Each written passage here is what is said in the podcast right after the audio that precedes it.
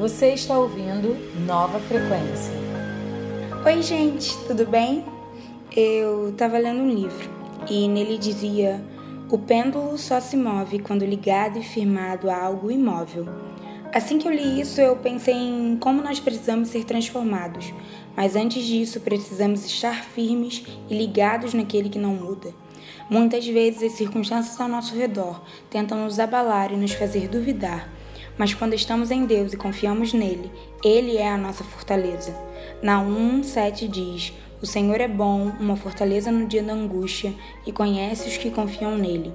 O Senhor nos conhece e, assim como um pêndulo se move, Ele quer que nós estejamos em movimento, mas firmes nele, porque Ele é fiel para cuidar de nós. Que hoje seja o dia de confiar a Deus coisas que talvez ainda não tenhamos entregado a Ele.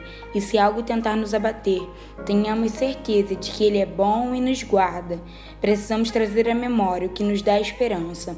Se Ele já fez uma vez, fará novamente. Deus abençoe e até a próxima.